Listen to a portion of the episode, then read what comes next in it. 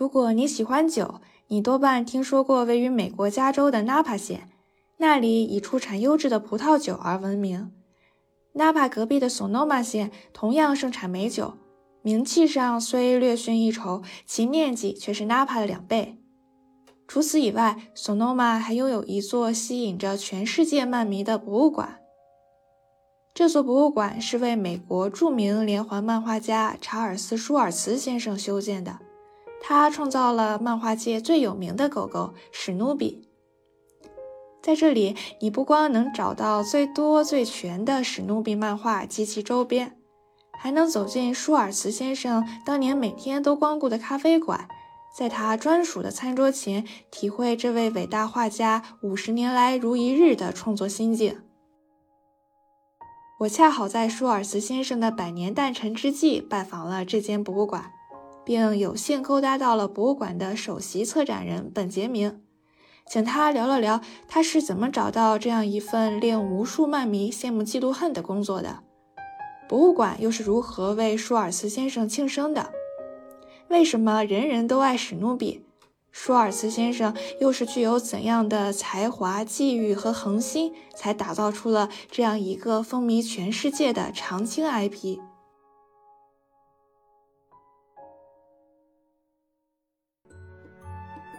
IP？This is Dedicated, a show where people share about what they are dedicated to. It could be a career or a hobby. They will tell you why they're so into it or how they become so good at it. I'm your host, Lulu, and making these conversations happen is what I am dedicated to. You can also tell me what you are dedicated to.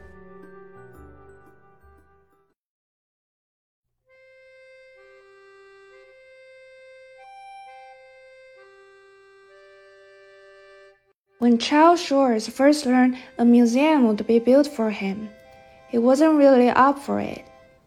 Thankfully, he was convinced it would be a huge treat for his fans to see his original drawings up close, and it truly is. At Charles M. Schulz Museum and Research Center, located in Santa Rosa, California, one could either spend the whole day reading the Peanuts comic strips or stop by the cafe table where Schulz has been seated for four decades, eating his go to tuna salad sandwich while conceiving the strip of the day.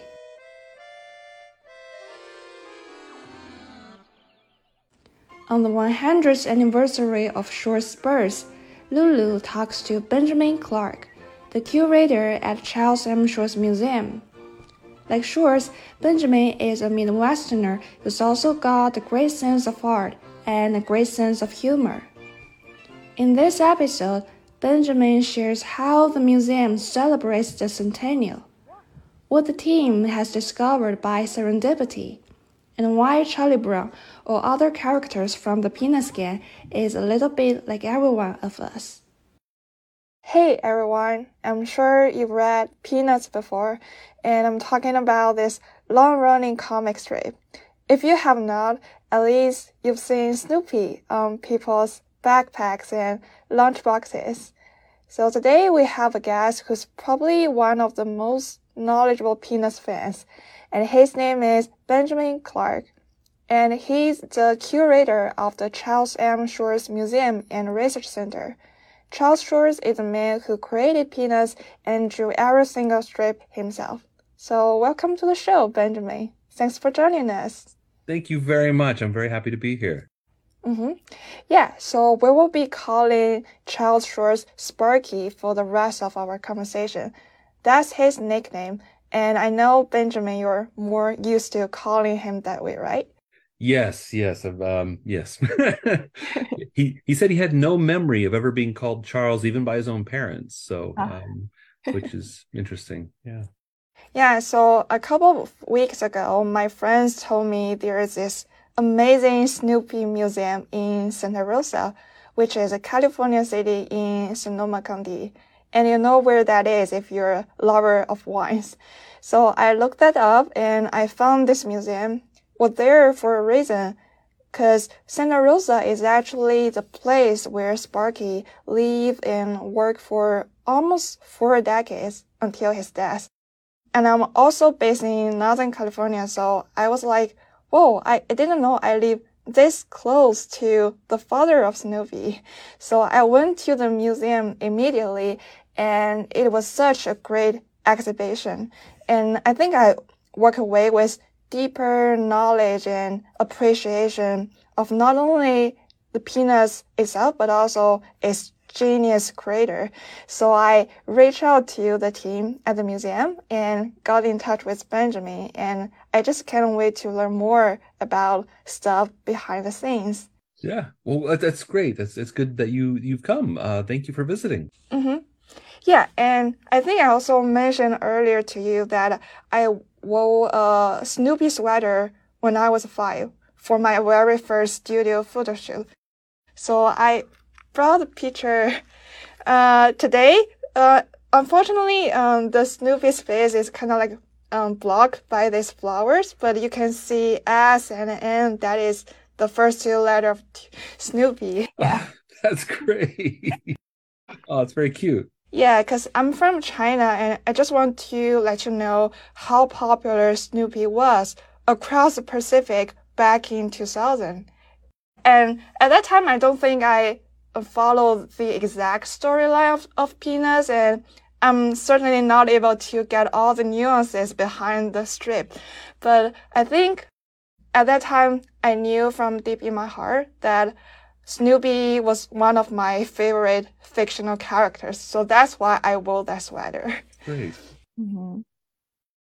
So yeah, let's just get started. So yeah, I'm very curious. Like, how did you get the curator job at this museum? How did you come aboard? Well, um, I uh, I've been working in museums for quite a while now. Um, I've been working in museums now almost twenty years, and um I've been working for the Schulz Museum almost five years. So um, about five years ago now, uh, I was um, looking for a new job and um, kind of trying to figure out what the next step would be for my career. And I saw that the Schulz Museum was looking for a curator, and and I've worked as a curator for many years at that point, and I thought, wow, that would be a lot of fun.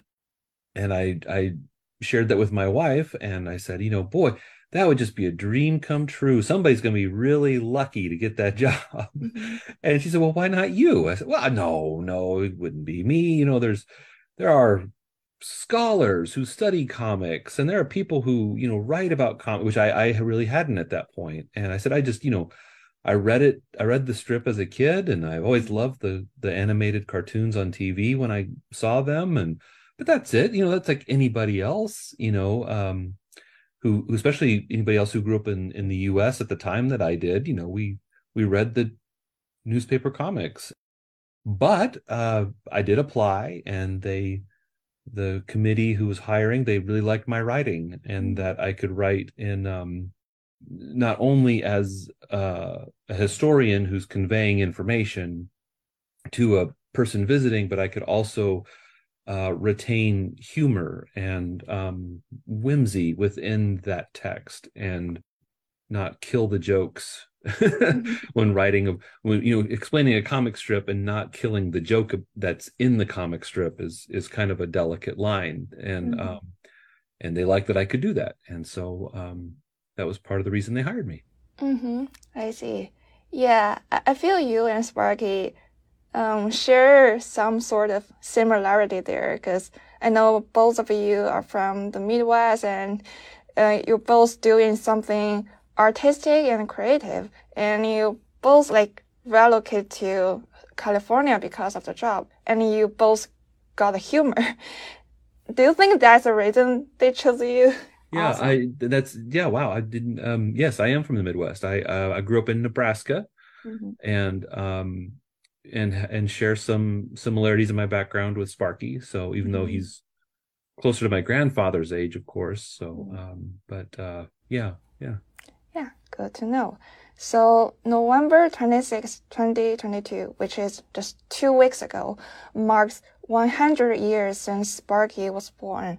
So how does the museum celebrate this? besides those regular exhibition, are there any special treats for the fans?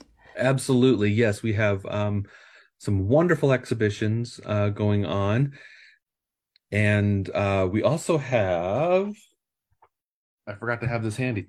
We have a new book out. Oh. Uh, Charles M. Schulz, The Life of uh, The Life and Art in Charles Schulz and 100 Objects, and it's Mhm. written by by me Mhm. and um, Nat Gertler also um, was a co-writer who's a a known writer about peanuts and Mhm. about Charles Schulz. But we we used the museum's collections basically to um to tell the story of Charles Schulz's life. Mhm. So it's sort of like the museum in a book. Like I said, there's there's a hundred kind of key objects that we selected, and Mhm. then um, so we'll write a bit about the objects, and then there'll be supporting images. So there's actually a few hundred uh, photographs of special objects in this book. So Mhm. It's really um, a lot of fun. Yeah. Yeah, I always love picture book. I will definitely get one myself. Yes, and if they if you buy them through the museum, they'll be signed by Mrs. Schulz. So Oh. uh, pretty special. Cool. Yeah, there must be like a enormous object database. So how did you select the 100? Like what is the logic in this selection? Yes. Um, so once we decided to to do the book, I it was an idea I had had, and um, we were trying to think of kind of something special we could do for the centennial. And I said, well, what if we tell the story of Sparky's life through objects, which we do every day in the museum? Mm. So what if we do it in the book form? And um, and I said, oh, well, we could even use, you know, set it at a hundred objects for a hundred years. Mm-hmm. That's a nice round number.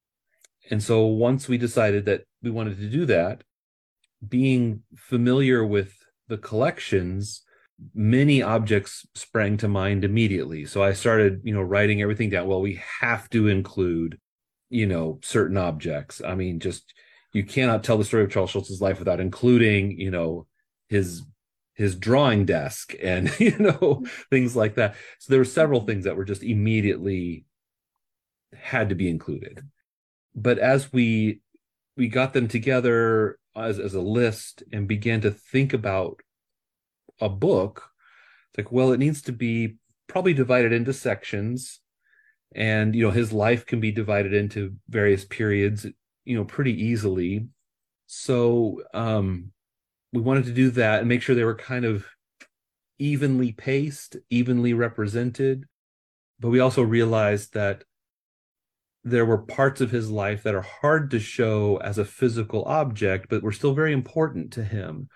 I, I wanted to talk about his philanthropy, for instance, but you know, I don't have like a checkbook or something.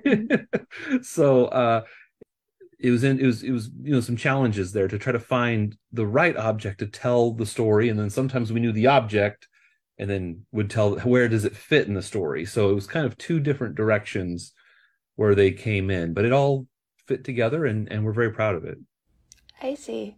So which object is your favorite? my favorite i have one Uh, well i have a lot actually but one of my very favorites is um is this actually we have so in one of the schulz biographies it mentions that um right after he was born the day after he was born his father mailed a postcard um to his to uh, his in-laws to say healthy baby boy born. Mhm. you know everybody's doing fine just let them know. And i assumed that was a story that had been collected from one of the relatives. But while we were you know going deep into our archives and and and instead of saying instead of saying i'm looking for this particular artifact going in and saying what artifacts do we have to tell this story so kind of a different approach we found the record for the postcard that Carl, his father, sent to announce his birth. Mm. I did not know we had it. So sometimes you hear about, you know, discovered in the archives. Mhm. This was discovered in the archives Mhm. while we were working on this book that we have the the exact postcard announcing his birth and for a book that's focused on his 100th birthday, it was a Mm. very special object to be able to to find and and to share. So Yeah. that's a favorite for me. Yeah, I remember listening to one of your previous interview and you mentioned this collection actually yields new pleasure every week. So you always find new and fresh stuff from it. Yes, it's a very special place because uh, to to have such a rich collection Mm-hmm. is even about somebody who who had lived not very not that long ago. You know, this is all Mhm. very recent history. Sometimes we still don't have good records, even for Mhm. something um, that's not that old, really. Um, Mm-hmm. it can be surprising, but here we we really they've done a beautiful job of collecting over the years. Yeah, and also I remember Sparky has this quote. So he said, if you want to know what I'm like, all you have to do is to read the strip. So I'm just wondering how many strip have you gone through in order to do this curation thing? Oh, I've I've read them all. Yeah, I've I've read the entire body of Peanuts. Um, I sat down and did it deliberately, just straight through. Um, uh, within the first few months, I was hired, and then I've I've probably come close to reading them again now, just doing research and things. Um, so yes, I've I have read the entirety of Peanuts probably Wow. multiple times at this point. Um, but no, it's it's definitely uh true. Schulz said, "Yes, to, to know me, read you know read the strip and know me," and Mm-hmm. that is definitely true. I mean, he he poured a lot of his um a lot of his own life into the strip, and not not only just um you know facts like uh his father was a barber and Charlie Brown's father's a barber, you know things like that, Mm-hmm. but um his inner life as well. You know his feelings, his fears, his worries. You know, he said, you know, Charlie Brown worries because I worry, and it's true for all the characters. You know, uh he's not sometimes in those earlier days um journalists would who were interviewing him would kind of you know make the easy connection that oh he, Ch- charles schulz is charlie brown Mm-hmm. but the thing is is he's actually all of the characters he is charlie brown but he's Mhm. also snoopy and uh he's also schroeder and he's also lucy so Mhm. those are all all part of who make him up and um that's why he and that's why he's able to create these characters because he's creating them out of himself. Mm-hmm. and he knows those feelings. And that's why it rings so true to us even 20 years after his death. And even if english is not our first language those feelings are universal. And Mm. that's why it works on so many levels for so many people. Yeah, yeah, and there's one thing I like about this museum is I think um, you're allowing the viewers to see his original work up close because most of the time we're just reading comic strip in newspapers and books is usually like on a smaller scale but when you're actually being at the museum you can see that things very up close and, and you can feel his original line work and how smooth and confident that is. I think that is amazing. Yes it's it's complete it's a completely different experience Mm-hmm. seeing the original artwork. And that and that is why charles schulz eventually that was a that was part of why he agreed to have the museum be built. Mm-hmm. you know in in the late 1990s he has a couple of good very good friends. Uh one of them is even his attorney.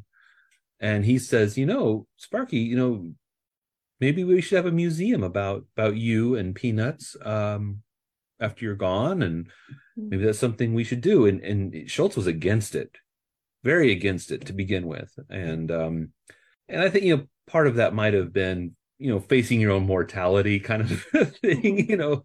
Sometimes we don't like to think about um those kinds of things but uh but when someone pointed out to him you know sparky people want to see the original art they should be able to see it see what you actually drew every day. Mm-hmm. uh not just what was printed but what you actually drew. And i think that helped change his mind that that that was a valuable experience and also that his his work was worth seeing. And um because he was proud of it. He was very proud of it justifiably i think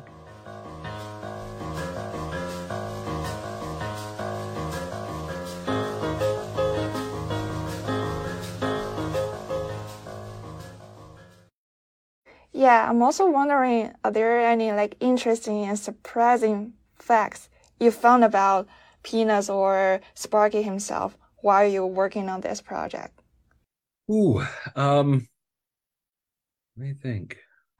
Or have you got a chance to talk to people who are actually uh, living in Santa Rosa and they know Sparky personally and they might bring up something that help you connect the dots across the collection. So for example, something that makes you realize why Sparky drew a particular piece. Oh yes, that that does that does happen. Um, mm-hmm.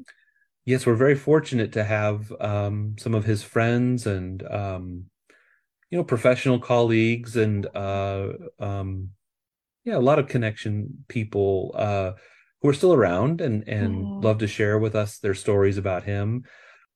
There's even uh, one of his uh, a woman who actually lived near him, a neighbor, mm. um, kind of the in the latter part of his life. She and her husband volunteered here at the museum, so they were friends, neighbors, and then later volunteers here.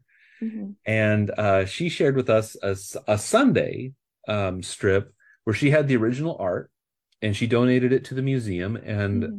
it's a story, it involves Snoopy wondering why he's, he's talking to Woodstock and he's asking about some bird behavior about why do birds, you know, like quail, like run in front mm-hmm. of cars and just run, run, run, run, run. And then they fly when they're safe. And why do they do that? And she says, Sparky and I actually had that conversation. We were talking about the quail that live on our road. And she said, We had that conversation. And then a couple weeks later, it shows up in the newspaper mm-hmm. and, and it's a peanut strip. And uh, we get stories like that pretty often where, um, oh, yeah, that that actually happened. And uh, mm-hmm. uh, uh, Sparky had uh, didn't really say anything at the time, but um, he must have been thinking about it later, and uh, mm-hmm. it went into the strip. So yeah. yeah, that, that happens a lot. yeah, one thing I remember is when I, I I only knew this after seeing the exhibition. So Sparky knew he was gonna be a cartoonist at a very young age. And also his parents were extremely encouraging. They will take him to like all kinds of like um, drawing sessions or like exhibition. Yeah, I think that's why he will become such a great like creator. Yeah. Mm-hmm. Yeah, he was he was an only child, and um, his parents were very supportive. They they didn't really know um, how one would become a cartoonist eh, or or an artist of any kind. Um, really, they but they knew he was talented. Um, that he he he was just naturally very talented at drawing as a even as a young child with no training at all. He he could mimic um, mm-hmm. some of his favorite characters from from the newspaper comics at the time, like uh, like Mickey Mickey Mouse and Donald Duck and Popeye, who was a, mm-hmm. a huge favorite of his. And they knew he was talented, uh, but they didn't know how to how one does that, you know, professionally. You know, mm-hmm. his father was a barber, and that was one of the only it was pretty much the only job he really ever had um, his his mother uh, ran the household at home, so you know, the, and they didn't they didn't know people like that, and uh, they they were pretty, you know, kind of blue collar people, really. Mm-hmm. So when they saw an opportunity um, to to expose him to to those kinds of things, they would they would take it and uh, try to make it work. And like the correspondence course that he did in high school to learn more about art, and mm-hmm. um, they they would encourage him to do those things, even though they didn't weren't even sure how to pay for it, um, or if they could. Uh, so well, we'll figure it out eventually, mm-hmm. and um, took a leap of faith with that, which was pretty admirable. I see. Yeah. So you've been digging into various part of this man's career in life. So what do you think uh, he teach you about like art and life in general? That's a very good question. Um, yes, I do spend a lot of time thinking about Charles Schulz and his life, and I have learned some things for sure. Mm-hmm. Um, he found the right balance with with between art and craft. and how um, you know he he definitely understood that inspiration was part of it, but showing up every day at the drawing board was another important part, mm. and um, that these two things kind of need to work together, and and can work together, but you you need to put in the work to do it, mm-hmm. and and it's amazing how creative you can be when when you do show up and and do that so he he used those routines and daily practices to kind of fuel his art it, it's really very interesting and it's something i'm i've i have learned and i'm i'm always learning more from him yeah yeah i feel it's pretty amazing if someone does something for like 50 years and I, I wish I could do something for 50 years. Absolutely. yeah. Well, yeah. You, you have your whole life ahead of you. I mean, you can do something for 50 years still. Yeah. yeah, I will try. Yeah, and also at the museum or like the the architecture around, you can actually see his like movement past every day when he was alive. So he will went to the same cafe and having his cup of coffee and then went to the studio and um, thinking about what he's gonna like draw for the following day and went to the same cafe for his sandwich and went back to work again. Yeah, so you you kind of like feel that routine while being at the museum. Yeah. Yeah, mm-hmm. and I I find that inspirational. I mean, it may seem mundane, but it's kind of inspirational in how it's mundane, if that makes sense.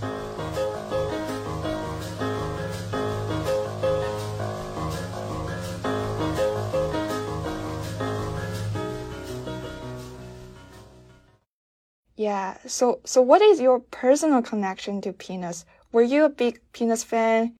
Um, you know, I, I was. Uh, if someone asked me if I liked Peanuts, I'd be, I'd say absolutely mm-hmm. yes. And um, but I, I, I didn't have like um, I didn't have like everything Snoopy, you know, in my in my my room, you know, or mm-hmm. or only Snoopy clothing or anything like that. Yeah. No, but um but no, I I loved reading the comics and the newspapers, and um, always read Peanuts. Always read um, the little Peanuts paperbacks. You know, uh, if I I think we had a couple at home, and then we had a lot of books in my house growing up. So um, we had some of those, and um, we also had uh, one of these too. The um, what the Young Pillars. We had one of these even. Mm-hmm. So you know, uh, which is kind of a one that people don't know about. But um, so yeah, no, I I loved his work, and um, I also had the uh the set of books, the uh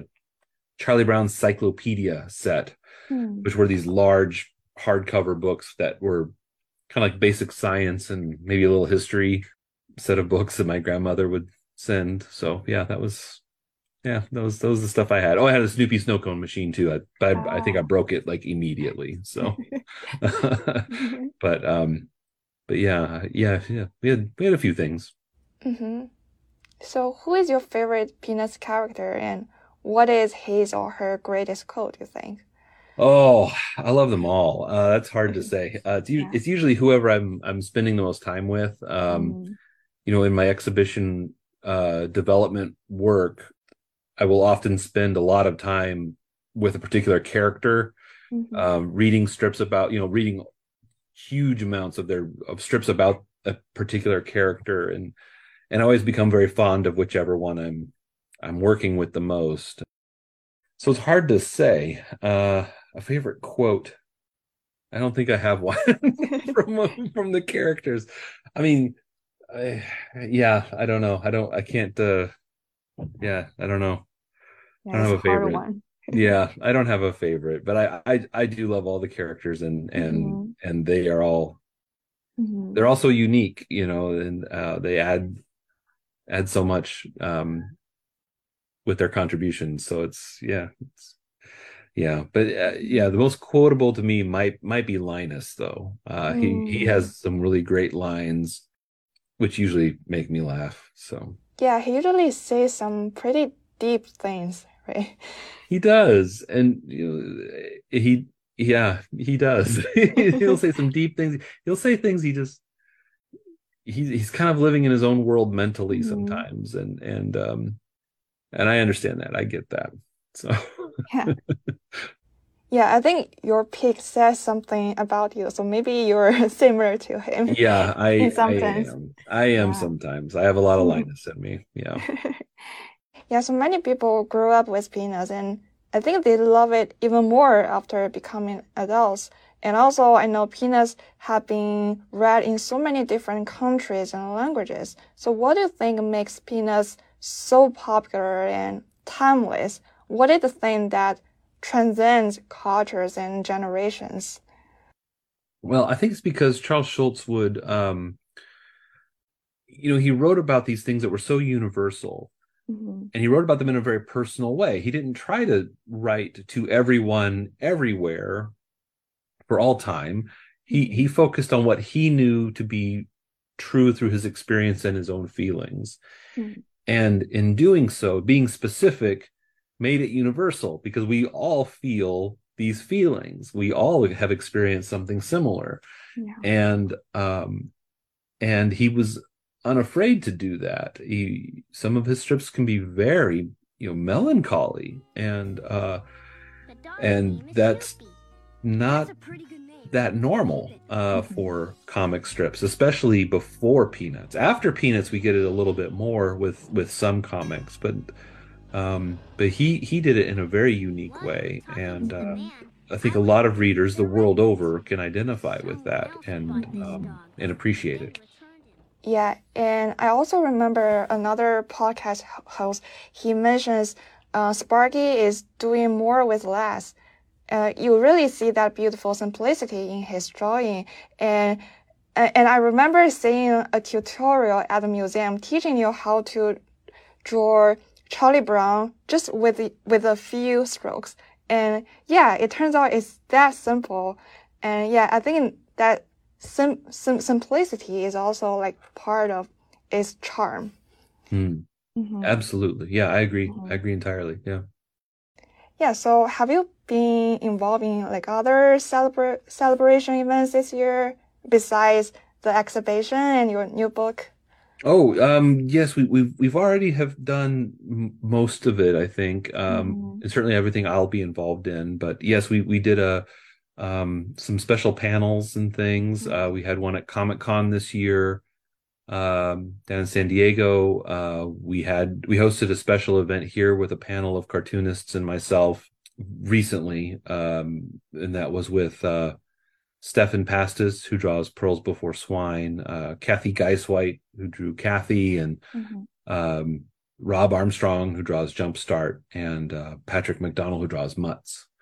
So the four of them and myself had a conversation um, at the museum with an with an audience, and uh, had a very it was, it was a wonderful, wonderful time. And um, we I think we still have some other visiting cartoonists coming uh, in the next few months, and um, um, some other folks, which you can find on our website, schulzmuseum.org.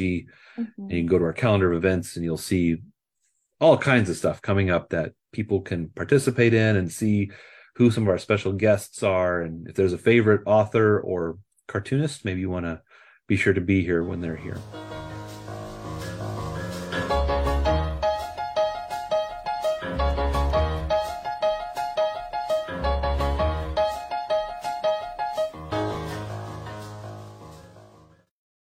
Yeah, thank you for sharing sharing time with us. I think it's such a great job getting people exposed to such a great comic world.